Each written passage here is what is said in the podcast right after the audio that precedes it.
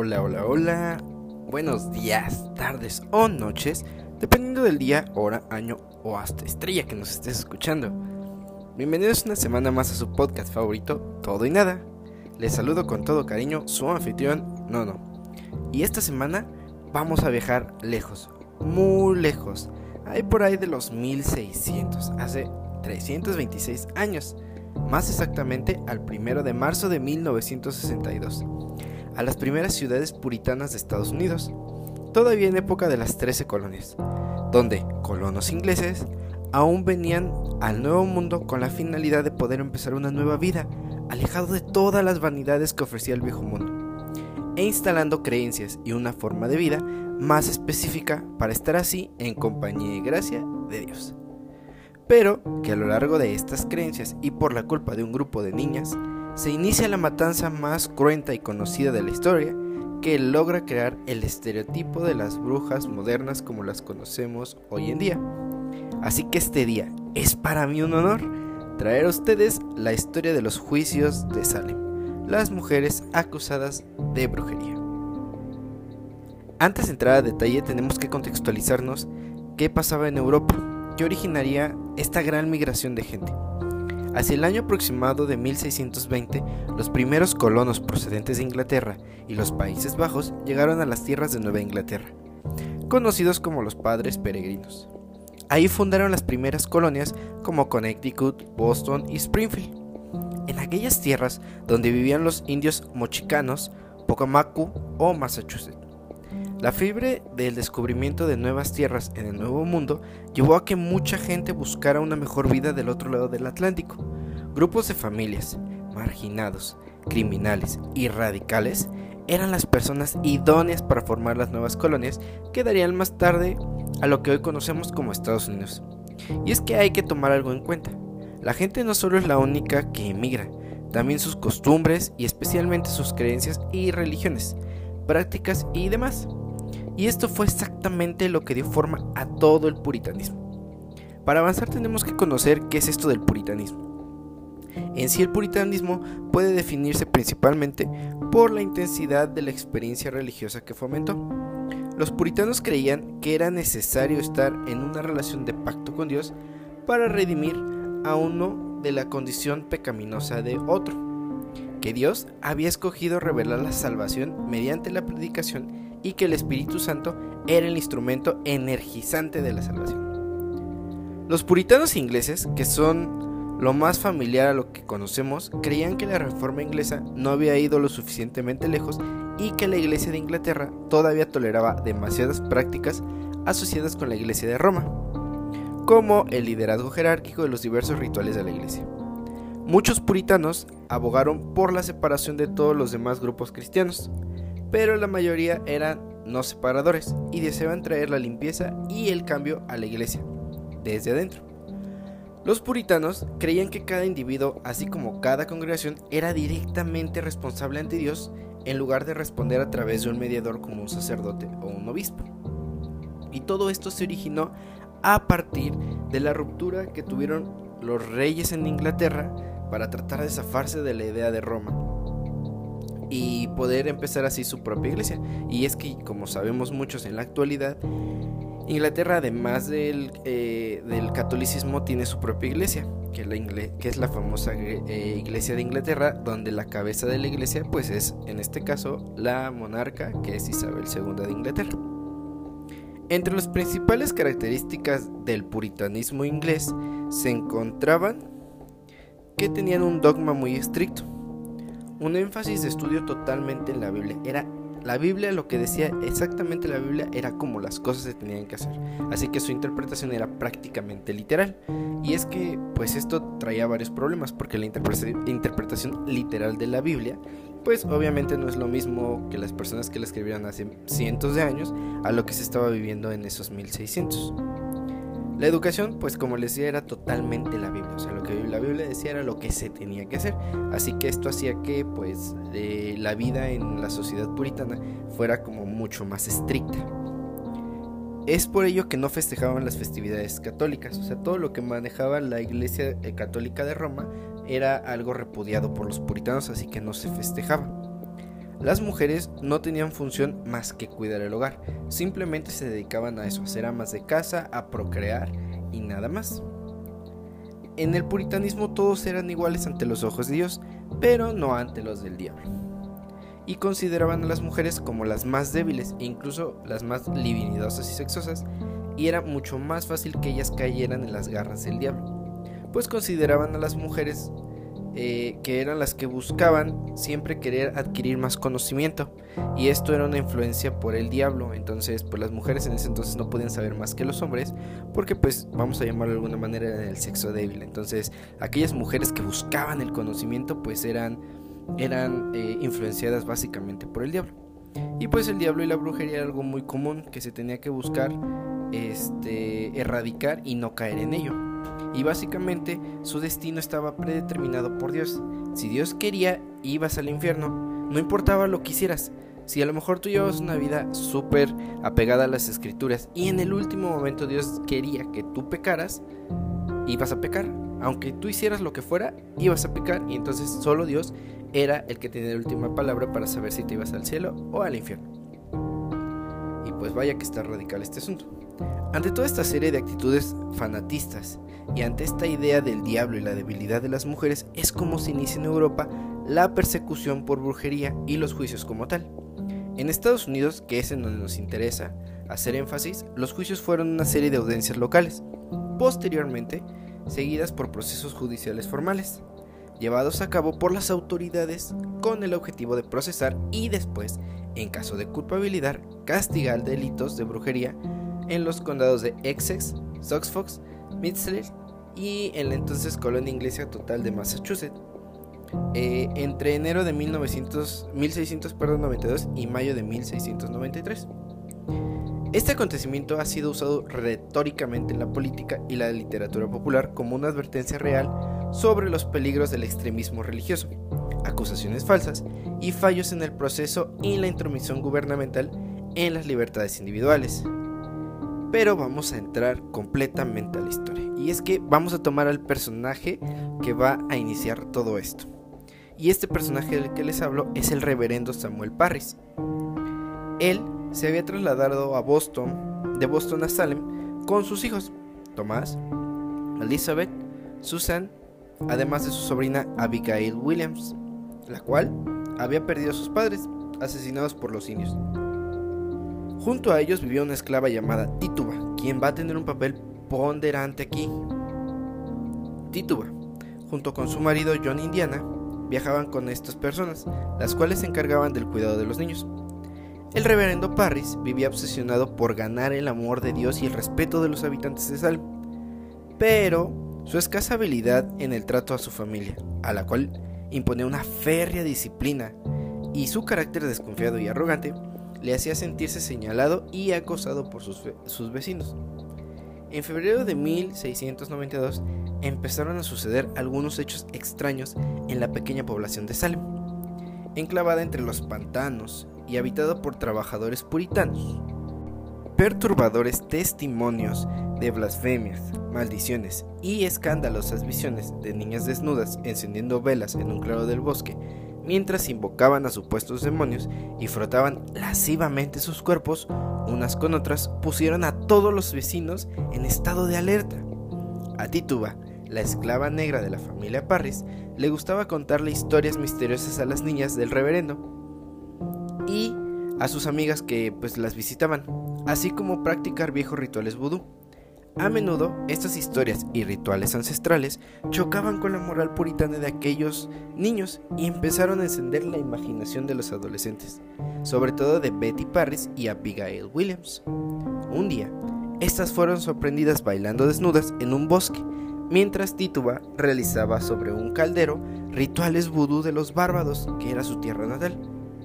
Toda esta historia se desata cuando una de las hijas de Samuel Parris, el reverendo, cae enferma.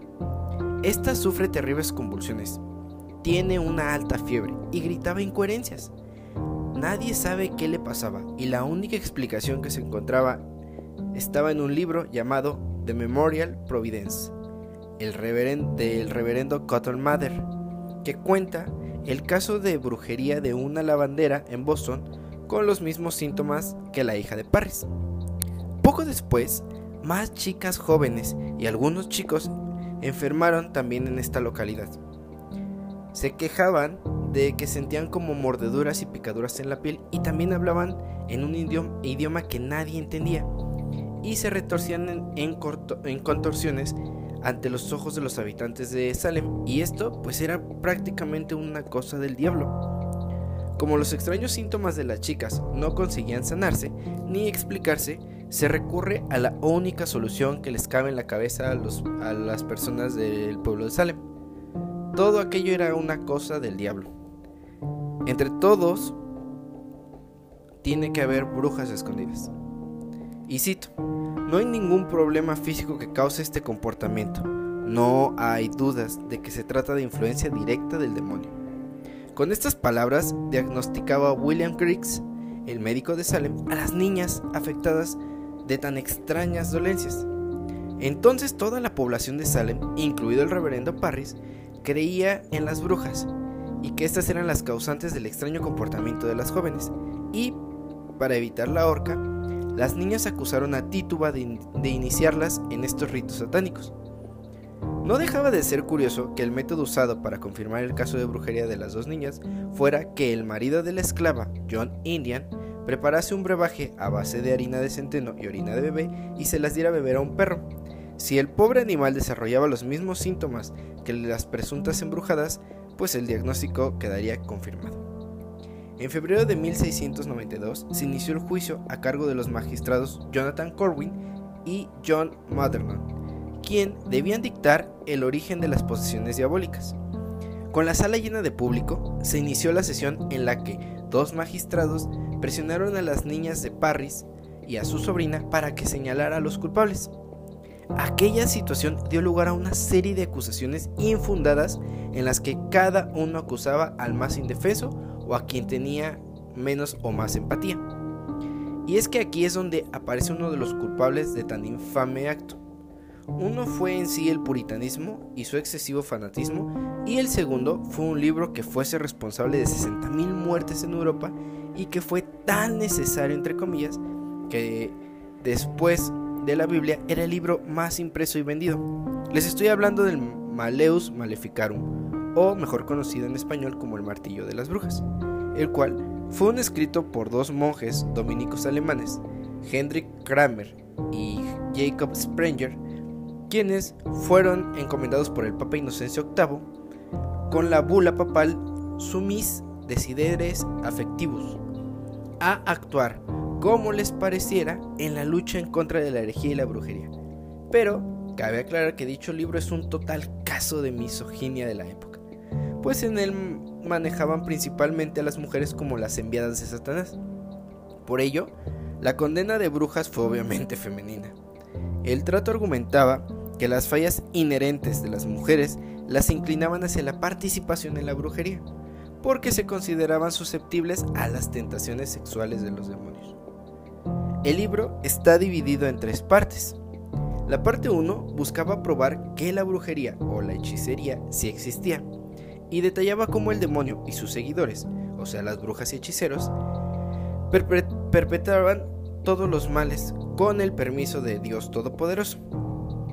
Más que explicar esto como un castigo, tal como hacían muchas autoridades de la época, los autores de este libro proclamaban que Dios permitía estos actos con tal de que el diablo no ganara poder ilimitado y destruyera el mundo. El propio título del libro contiene la palabra maleficarum, la forma femenina del sustantivo, y los escritores declaran incorrectamente que la palabra fémina, mujer, es una derivación de fe más minus, sin fe o infiel o desleal. Y es por ello que las mujeres son señaladas como los principales autores de todo esto. En la parte 2 del Malerius Maleficarum describe las formas de brujería. Esta sección detalla cómo las brujas lanzan hechizos y cómo sus acciones pueden ser prevenidas o remediadas. Se da un fuerte énfasis al pacto con el diablo y la existencia de brujas en eh, la, perdón, la existencia de las brujas son es presentada como un hecho. Mucha de la información del libro de los hechizos pactos, sacrificios y cópulas con el diablo fueron obtenidos de juicios inquisitoriales llevados a cabo, a cabo por Spring y Kremer. Y la parte 3 detalla los métodos para detectar, enjuiciar y sentenciar o destruir a las brujas. La tortura en la detección de brujas es vista como algo natural. Si el brujo o bruja no confesaba voluntariamente su culpa, la tortura era aplicada como un incentivo para hacerlo. Los jueces eran instruidos para engañar al acusado de ser necesario, prometiendo misericordia por la confesión. Esta sección también habla de la confianza que se puede poner en los testimonios de los testigos y la necesidad de eliminar acusaciones maliciosas, pero también sostiene que el rumor público es suficiente para llevar a la persona a juicio y que una defensa demasiado vigorosa es evidente de que el defensor está embrujado. Hay reglas acerca de cómo prevenir que las autoridades sean embrujadas y el consuelo de que, como representantes de Dios, los investigadores están protegidos por todos los poderes de las brujas.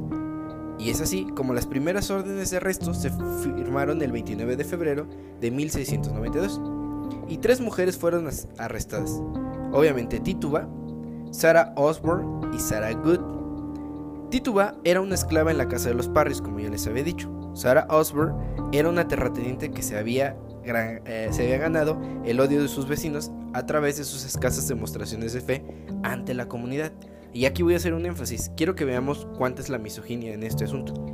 La primera, bueno, bueno les acabo de, platicar. Y Sarah Good este, era una indigente que se encontraba embarazada al momento de su arresto. Y les retomo lo que les iba a decir.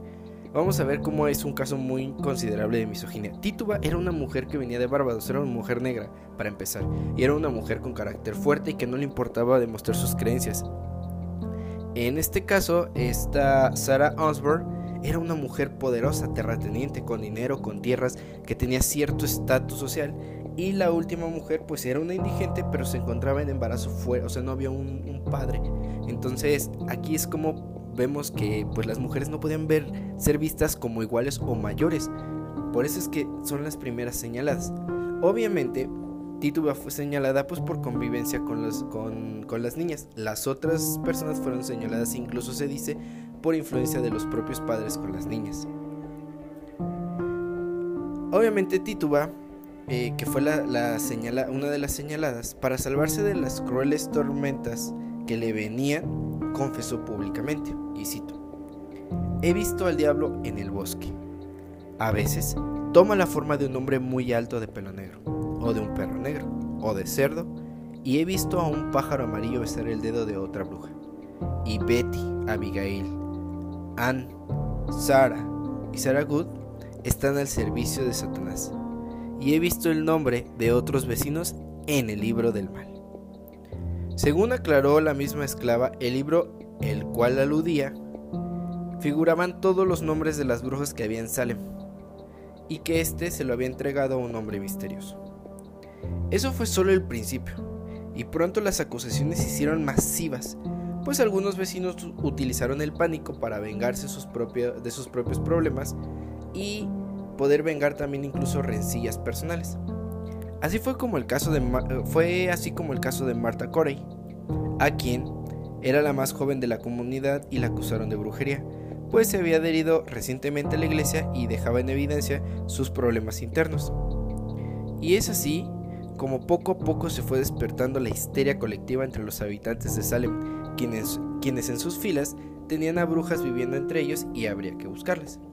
Y es aquí donde les traigo las diferentes pruebas que tenían que pasar los condenados para demostrar su inocencia. En número 1. La prueba del agua. Esta consistía en que la bruja era amarrada a un peso y arrojada al agua.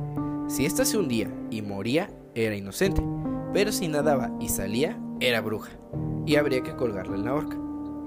Número 2. La prueba de cocina. En esta ya lo vimos, eh, lo citamos en, anterior, eh, en el anterior este, párrafo, pero se trataba de preparar una tarta cuyos ingredientes eran harina de centeno, cenizas y orina del sospechoso. Al darle de comer este extraño postre a las mascotas de la bruja, se creía que los animales quedarían hechizados y por ende revelarían el nombre del hereje. Y aquí voy a hacer un, comentario. Las mascotas de las brujas se les llamaba este, familiares o familiars. Si ustedes recordarán la serie de Sabrina, Sabrina o la, clásica de los años 90, Sabrina tenía un gato. el gato Salem. Y Salem hablaba y era como amiga de, de era el amigo de esta Sabrina. Bueno, ese gato es como el familiar de, de Sabrina, o sea, de la bruja. Como tal, era un compañero, un animal compañero. Entonces, por eso es que se le daba la mascota, porque obviamente él tenía poderes y pues tendría que revelar el nombre de la bruja.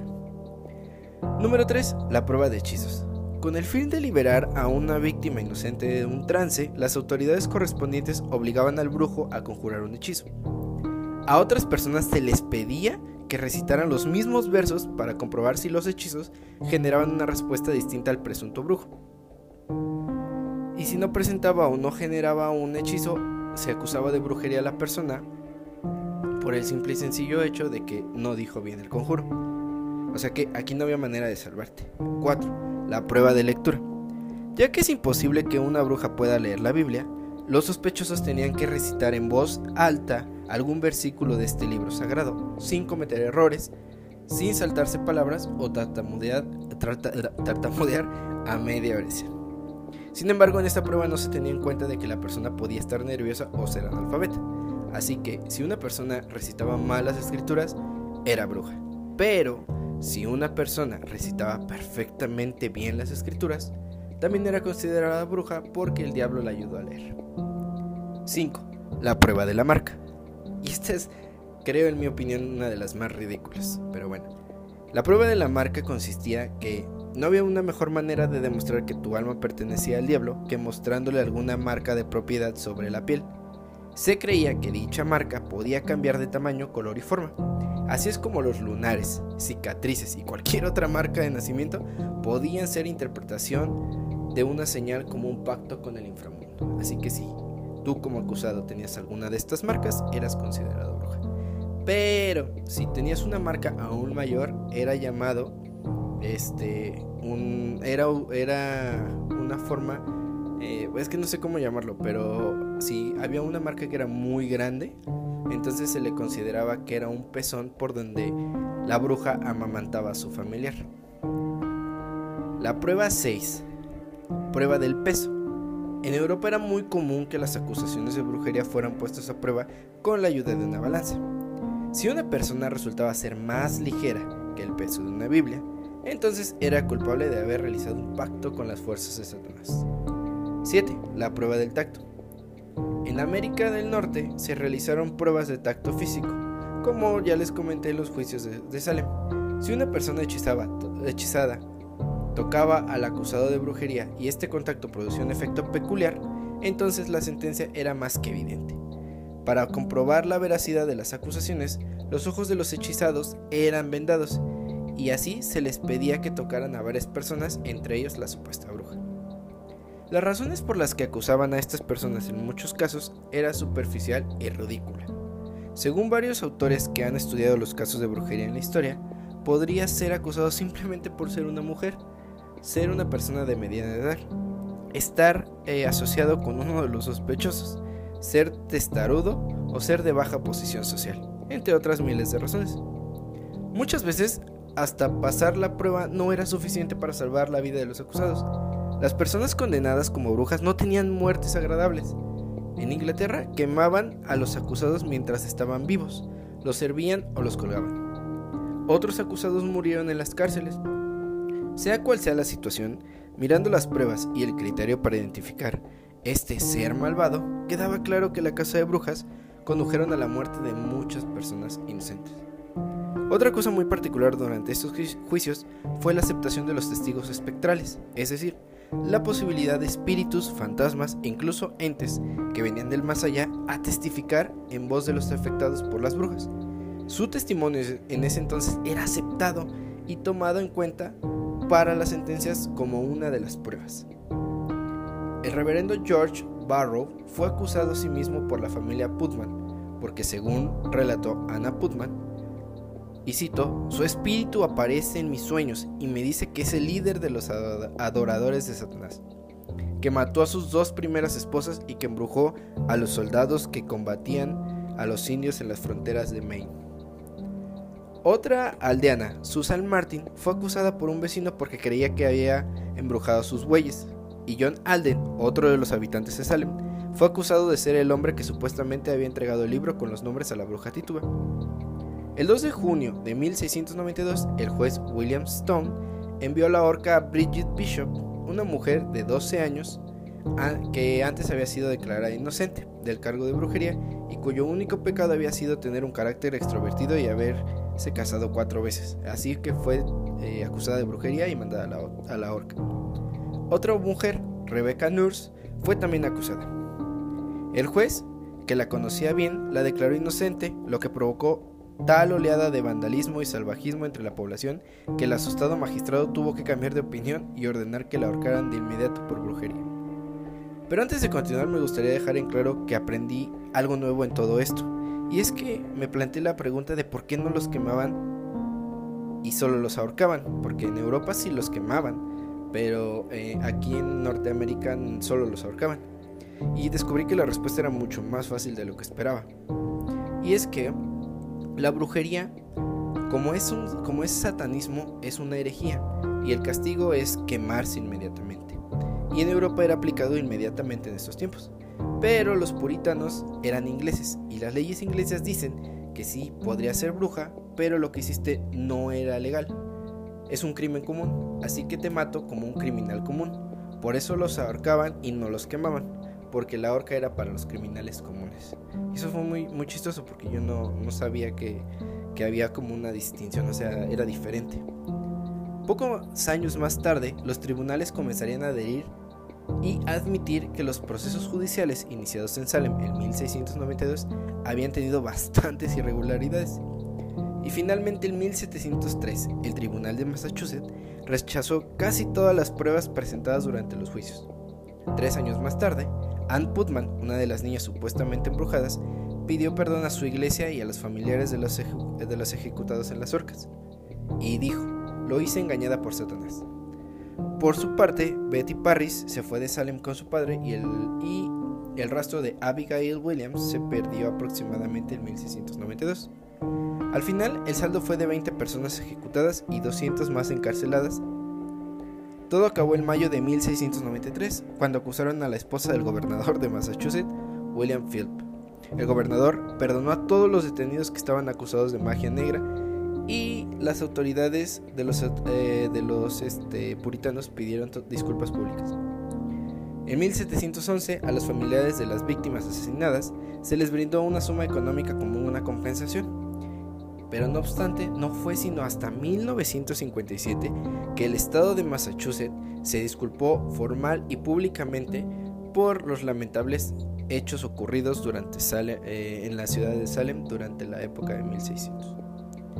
No ha habido varios eh, no ha habido varios estudios en general que expliquen o que traten de encontrar una respuesta a lo que pasó en Salem.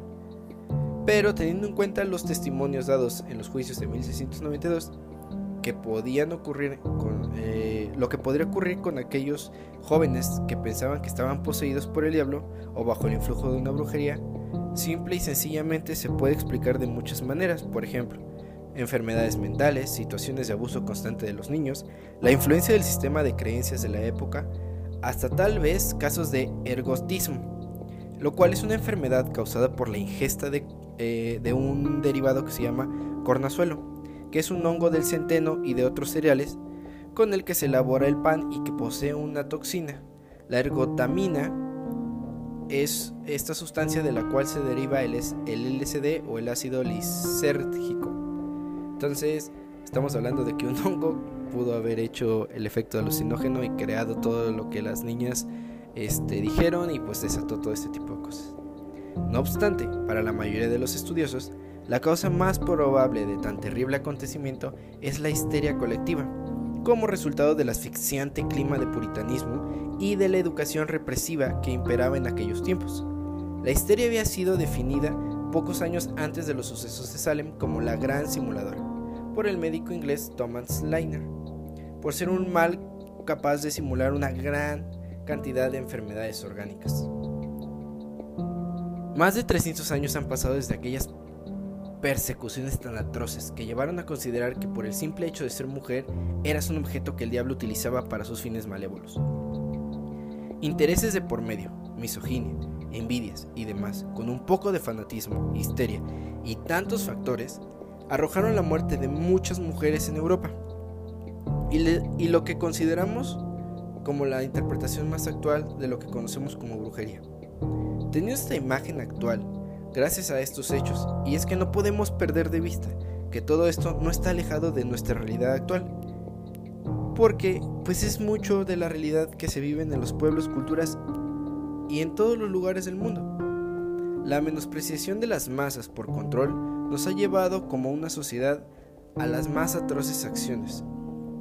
Los juicios de Salem, que inspirarían la leyenda de las brujas de Salem para espantar a los niños en Halloween, lleva en ella el nombre de mujeres inocentes que murieron para demostrar una creencia falsa. Como les dije, no estamos tan lejos de la, en la actualidad de todos estos atroces hechos solo obviamente con menos orcas, libros mágicos y menos testigos paranormales. Aún así, sentenciamos, juzgamos y condenamos a cientos de miles de personas. Y en la actualidad ya no son solo mujeres. Salem. Y esto no es más que un ejemplo claro de las masas con una histeria colectiva. Lo que pueden provocar. Lo que las eh, inflexiones y los manejos de las masas pueden realizar lo que los cultos, los partidos políticos y los líderes carismáticos pueden lograr para así llenar sus fines. Un perdón no limita a nada. No es necesario un perdón si tenemos una acción previa que puede salvarnos de decir las cosas, de decir y hacer las cosas mal, y no tener que recurrir a esta sobrevalorada palabra perdón. La ignorancia, el fanatismo, les ha costado a miles a lo largo de la historia la vida. El manejo inadecuado de la gente y los intereses personales influenciados por el e-, egoísmo de unos cuantos, han hecho y destrozado sociedades enteras. Salem es el claro ejemplo. Sí, nos regaló una de las imágenes más icónicas, pero también nos heredó una vergüenza de lo que la misoginia y el fanatismo puede ocasionar cuando se realiza todo en exceso. Amigos y amigas, muchísimas gracias, espero que este episodio les haya gustado. Les mando un fuerte abrazo y nos vemos la próxima. Hasta luego.